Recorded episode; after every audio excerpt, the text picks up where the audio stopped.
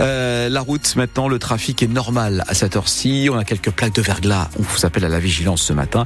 On n'a pas de gros ralentissement, c'est plutôt une bonne chose. Mickaël à la preuve nous disait tout à l'heure, oh ça va. Pascal, est-ce que ça remonte pour les températures? Oui, oui, elles sont quasiment euh, positives partout ce matin, ou en tout cas proche de zéro dans la Vénois, mais déjà 6 degrés à Calais, avec donc euh, bah, le soleil qui disparaît, les nuages qui reviennent. Et Pascal, le maire d'Aumont devant le tribunal d'Avennes-sur-Elpe hier pour voie de fait. C'est un délit qui porte en fait atteinte à une liberté individuelle, en l'occurrence dans ce cas le droit de se marier. L'affaire oppose aujourd'hui le maire Stéphane Villemotte à Abderrahim Saya, ancien responsable d'une mosquée d'Aumont fermée pour apologie du terrorisme. Lui est considéré par la préfecture du Nord comme un leader du salafisme. Alors il accuse le maire d'avoir porté atteinte donc à sa liberté de se marier en reportant son union deux fois, puis n'assurant pas la cérémonie qui était prévue le 10 juin dernier, trois jours avant son expulsion du territoire français. Bradley de Souza, la situation d'Abderrahim Saya et ses motivations à se marier ont été au cœur des débats. Il ne fait pas de doute que la main de Stéphane Villemotte était tenue par le préfet du Nord, assure maître Emmanuel Léquien. C'est l'avocate d'Abderrahim Saya. Lorsqu'un maire refuse de célébrer un mariage parce qu'il a reçu des instructions en ce sens du préfet du Nord, je m'inquiète de l'état de notre démocratie. Selon elle, le maire d'Aumont aurait dû se ranger derrière la décision du parquet qui ne s'était pas opposé à ce mariage une première fois en 2022. Le parquet a conclu à la sincérité de ce projet. Il y a un élément fondamental. Ce mariage ne changeait rien à la situation administrative de M. Saya. Car entre cette décision du parquet et le report du mariage en juin 2023, Abderrahim Saya reçoit un arrêté d'expulsion accusé par les autorités d'être un leader salafiste. Le maire de Mont sollicite alors de nouveau la justice. Maître Emmanuel Rigler est l'avocat de Stéphane Villemotte. Nous, au milieu de tout ça, nous avons un homme qui, quelques jours avant la mise en œuvre de cette expulsion, souhaite se marier. Nous faisons simplement les vérifications de base. Ces vérifications de base posent problème. Bizarre de témoins à la dernière minute avec des pièces d'identité qui paraissent pas claires, trafiquées, etc.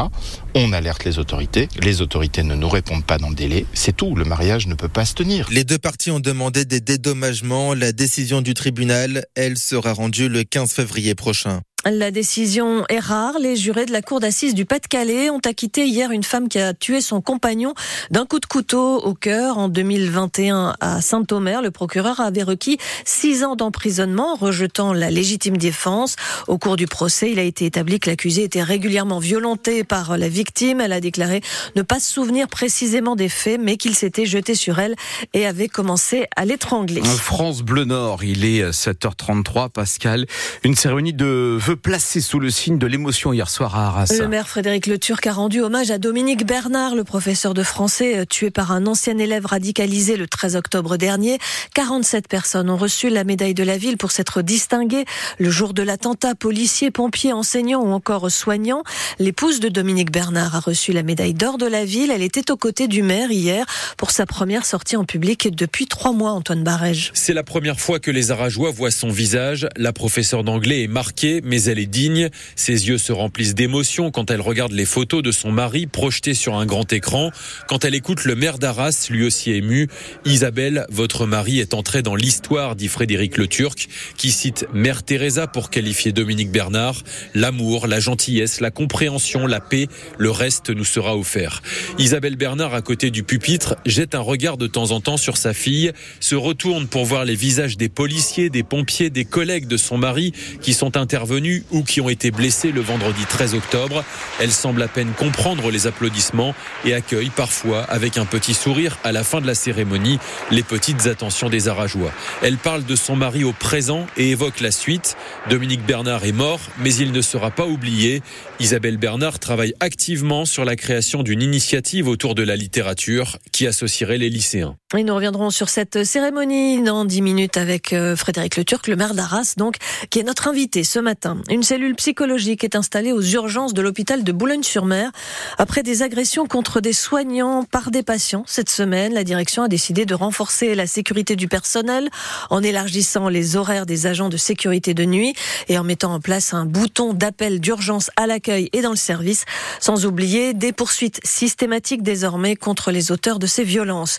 Une centaine de personnes ont répondu hier soir à Lille à l'appel du collectif féministe Nous Toutes contre, je cite, le vieux monde sexiste, celui qui soutient Gérard Depardieu, mis en examen pour viol et qui a tenu des propos insultants à l'égard des femmes dans un documentaire récemment diffusé sur France 2. Manifestation aussi hier à Paris, Marseille ou encore à Toulouse. Emmanuel Macron réunit euh, ce matin à l'Elysée le nouveau gouvernement de Gabriel Attal, 11 ministres, 3 ministres délégués euh, nommés ou confirmés pour l'instant. On retrouve les historiques Bruno Le Maire, Éric Dupont-Moretti ou encore Gérald Darmanin. La ministre des Sports Amélie Oudéa Castera hérite euh, en prime de l'éducation. Elle est déjà ministre donc des Sports et des Jeux Olympiques. Elles font leur entrée dans le gouvernement aussi. Rachida Dati à la culture, l'ex-garde des Sceaux de Nicolas Sarkozy qui a été immédiatement exclu de son parti Les Républicains. Et puis Catherine Vautrin, nommée ministre du Travail, de la Santé et des Solidarités.